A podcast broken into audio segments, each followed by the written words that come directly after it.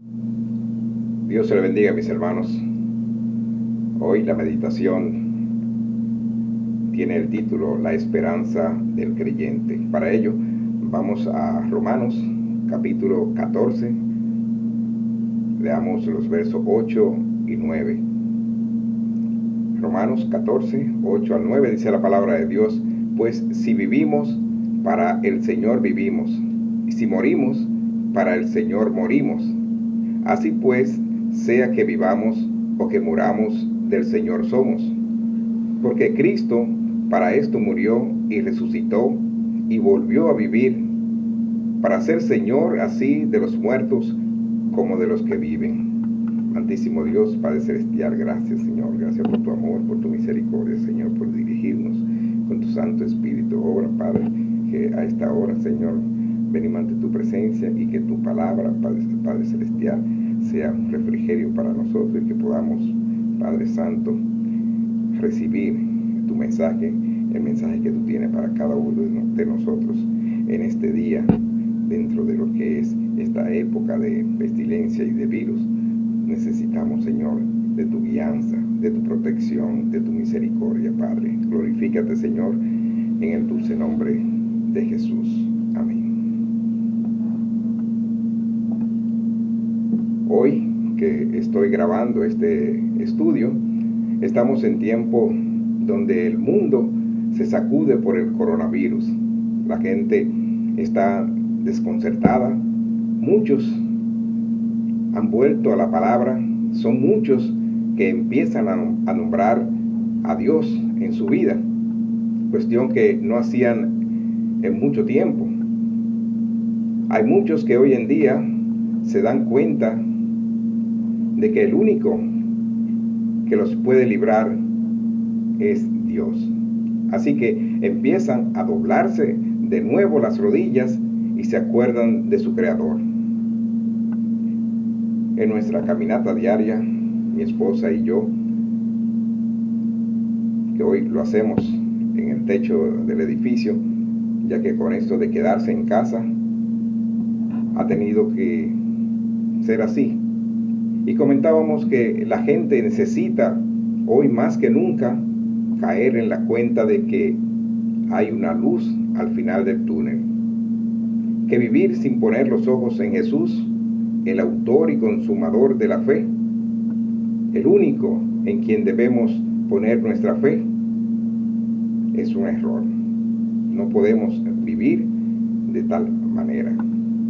La pandemia que azota al mundo puede afectarnos en cualquier momento al extremo de llevarnos la vida y muchos podrían partir sin la esperanza de despertar en el Señor. Esta esperanza solo la podemos tener cuando somos sellados por el Espíritu Santo de Dios. Con esta garantía podemos partir en la seguridad de que nuestro despertar será en el Señor cuando partamos. No importa que partamos en este tiempo de enfermedad o que partamos después. Dice la palabra del Señor en Romanos capítulo 14, 8 al 9. Pues si vivimos, para el Señor vivimos, y si morimos, para el Señor morimos. Así pues, sea que vivamos o que muramos, del Señor somos. Y dice el verso 9, porque Cristo para esto murió y resucitó y volvió a vivir para ser Señor así de los muertos como de los que viven. Ahí está nuestra esperanza en el verdadero, en nuestro Señor Jesucristo. Sabemos eh, que vivimos en, en medio de una sociedad politeísta, en el sentido de que muchas personas tienen el Dios dinero, el Dios de las redes sociales, el Dios de éxito, pero tenemos que saber que el Señor se proclama como el único Dios verdadero y digno de total esperanza y confianza. Todos los demás son falsos dioses, son ídolos que quedarán aquí cuando partamos. Solo Él es el verdadero Dios y podemos sentirnos seguros y confiados en Él. Es quien nos llevará a puerto seguro. Mira como dice eh, la palabra de Dios en el Salmos 48, su verso 14. Dice allí, porque este Dios es Dios nuestro eternamente y para siempre. Él nos guiará aún más allá de la muerte. Es ahí nuestra esperanza en el Padre Celestial, en nuestro Señor Jesucristo. En nuestro devocional diario hemos estado estudiando los mensajes eh, de las iglesias en el libro de Apocalipsis y hoy hemos llegado al mensaje a la iglesia de Filadelfia y encontramos unos versos maravillosos allí que nos hablan de cómo el Señor quiere encontrarnos. Dice en Apocalipsis 3, verso 8, dice, yo conozco tus obras, he aquí he puesto delante de ti una puerta abierta, la cual nadie puede cerrar, porque aunque tienes poca fuerza, has guardado mi palabra y no has negado mi nombre. Y mira, eh, como también dice el verso 10 y 11, dice, por cuanto has guardado la palabra de mi paciencia, yo también te guardaré de la hora de la prueba, que ha de venir sobre el mundo entero para probar a los que moran sobre la tierra. He aquí yo vengo pronto, retén lo que tienes para que ninguno tome tu corona. Posiblemente aún estemos a tiempo de tener un comportamiento como el Señor quiere, que nos comportemos en el cuerpo de Cristo. En estos tiempos de desesperanza, donde hasta los médicos llegan a la conclusión de que hemos perdido la batalla sobre estos virus, el Señor Jesucristo nos dice en Apocalipsis 1.17, dice allí, no temas, yo soy el primero y el último. Y dice el verso 18, y el que vivo y estuve muerto, mas he aquí que vivo por los siglos de los siglos. Amén. Y tengo las llaves de la muerte y del Hades.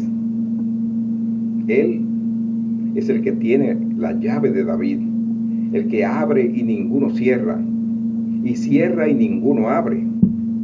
Él es el que tiene la autoridad total en el reino de Dios. En Él debemos tener, tener nuestra esperanza. Isaías capítulo 22 y verso 22 dice la palabra de Dios, y pondré la llave de la casa de David sobre su hombro y abrirá y nadie cerrará, cerrará y nadie abrirá. Las llaves nos hablan de la autoridad de nuestro Señor Jesucristo y todo depende de Él. Y nosotros como sus hijos, debemos dejar de insistir en tratar de entrar por la puerta que Él ha cerrado. Debemos buscar y entrar por la puerta que Él ha abierto y que nadie puede cerrar. Él es la puerta, Él es el camino que lleva al Padre Celestial. Otra cosa pudimos notar en nuestro estudio de la iglesia de Filadelfia es que era una iglesia que posiblemente no tenía grandes recursos, no tenía grandes riquezas, pero tenía algo mucho mejor. Tenía el poder de Dios para traer salvación y sanidad a las personas.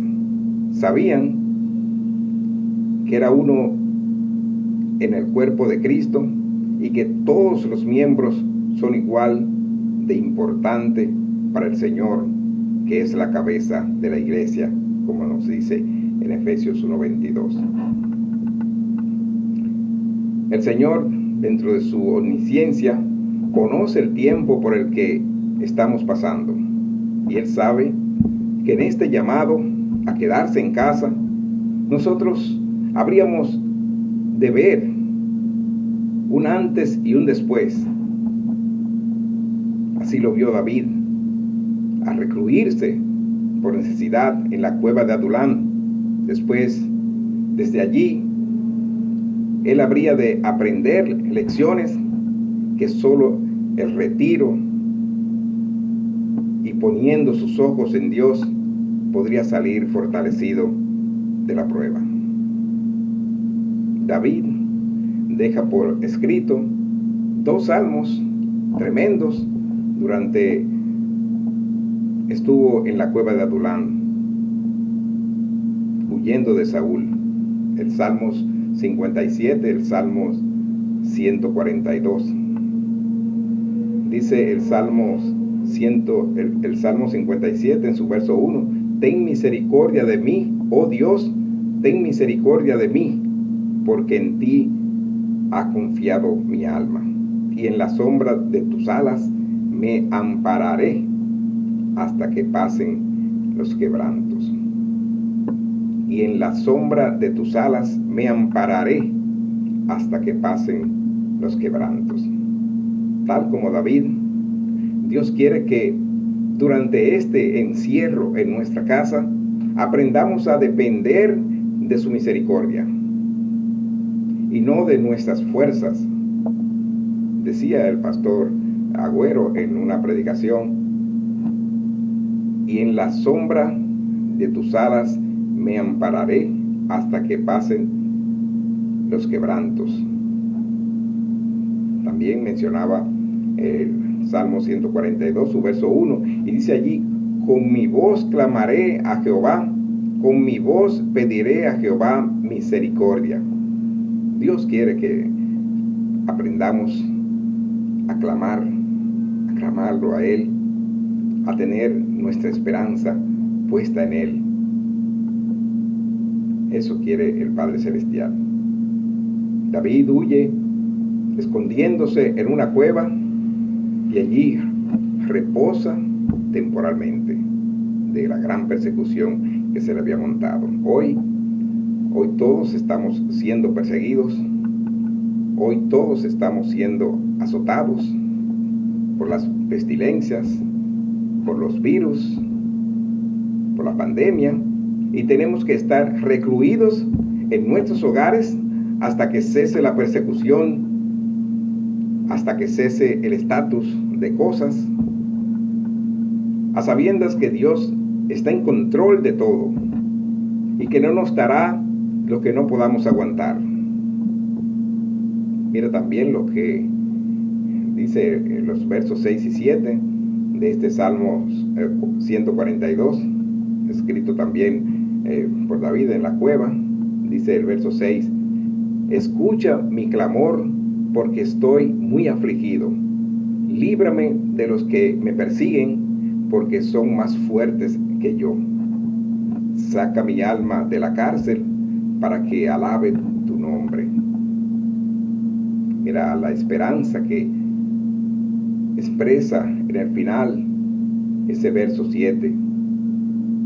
Me rodearán los justos, dice el verso 7 al final. Me rodearán los justos porque tú me serás propicio. Llegó a la conclusión de que Dios tiene la respuesta para su protección. Si nos encomendamos a Dios, en Él está nuestra victoria.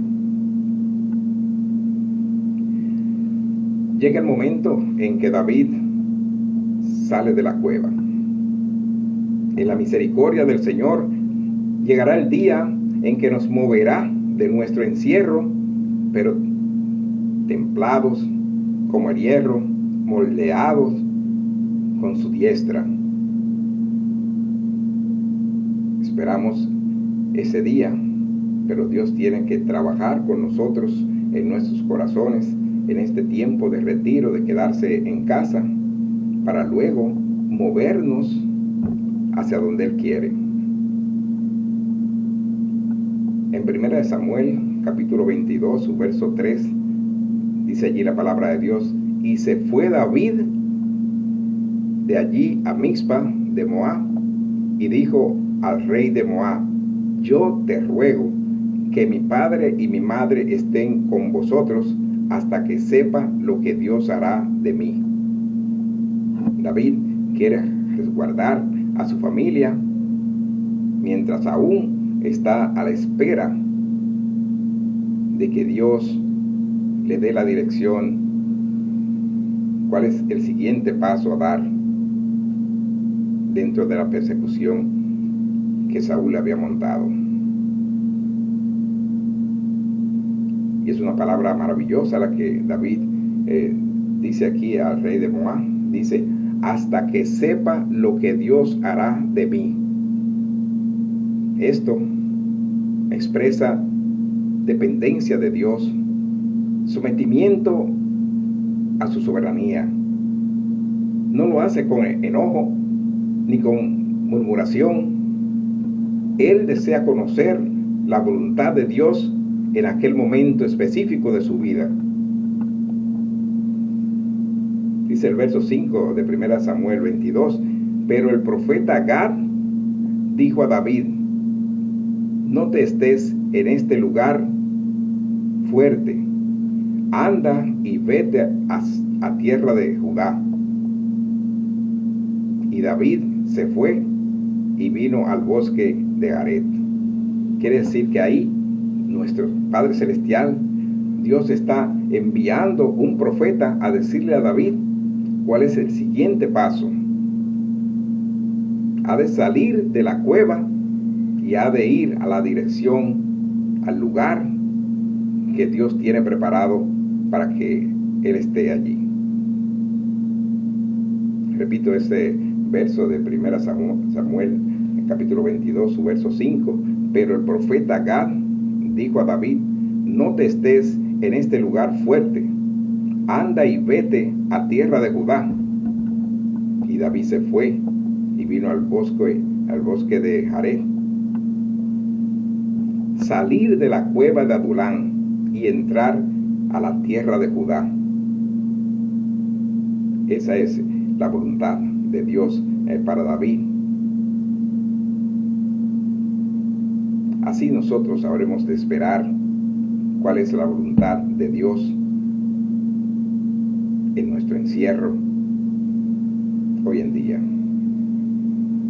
Aunque para algunos esa cueva es o era un lugar fuerte que servía de refugio, de protección, de escondedero, ese no es ni era el lugar que Dios quería para David. Y por eso él debe darle la espalda a la cueva que servía de refugio.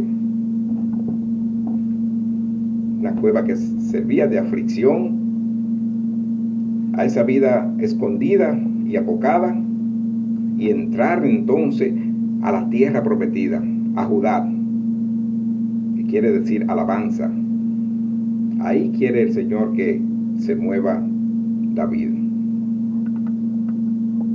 significado de Judá eh, es agradecer, celebrar, alabanza. Entonces, cambia el lamento por la alabanza, sal de la aflicción y avanza hacia lo nuevo de Dios. Para sacarnos de la cueva de aflicción, Dios requiere lo que David hizo en estos salmos levantar adoración e invocación al Señor y Él nos moverá hacia donde Él quiere. Y esto se hará luego que nosotros hayamos aprendido sus enseñanzas durante el tiempo del encierro. La adoración se centra en Dios mismo y David invoca y clama al Señor en adoración. Es muy importante no mirar solo la dificultad, sino levantar los ojos y el corazón a Dios en adoración. Eso va a hacer que el Padre Celestial incline su oído a nuestra súplica de misericordia, a nuestra súplica de dirección espiritual, para saber cuál es el siguiente paso a dar. Dando muestra de que hemos aprendido a depender de Dios. En conclusión, Dios nos quiere libres. A eso vino Jesús, a traer libertad a los cautivos, apertura de la cárcel a los presos. A veces una persona entra en una cueva de aflicción, a una cueva de angustia, de depresión, de miedo, de rechazo, de religión, pero Cristo es nuestro libertador. Acércate a Él y con su poder hará su obra. Recuerda que para esto apareció el Hijo de Dios para deshacer las obras del diablo y la voluntad del Señor es que nosotros seamos prosperados en todas las cosas y que tengamos salud, así como prospera nuestra alma. Vamos a orar, amantísimo Dios, Padre Celestial, gracias Señor por tu dirección espiritual para con nosotros, Señor. De misericordia y dirección para con nosotros en este tiempo de pandemia, Señor, de estos virus, Padre Celestial. Sabemos que tú estás en control de todo, Padre. En el dulce nombre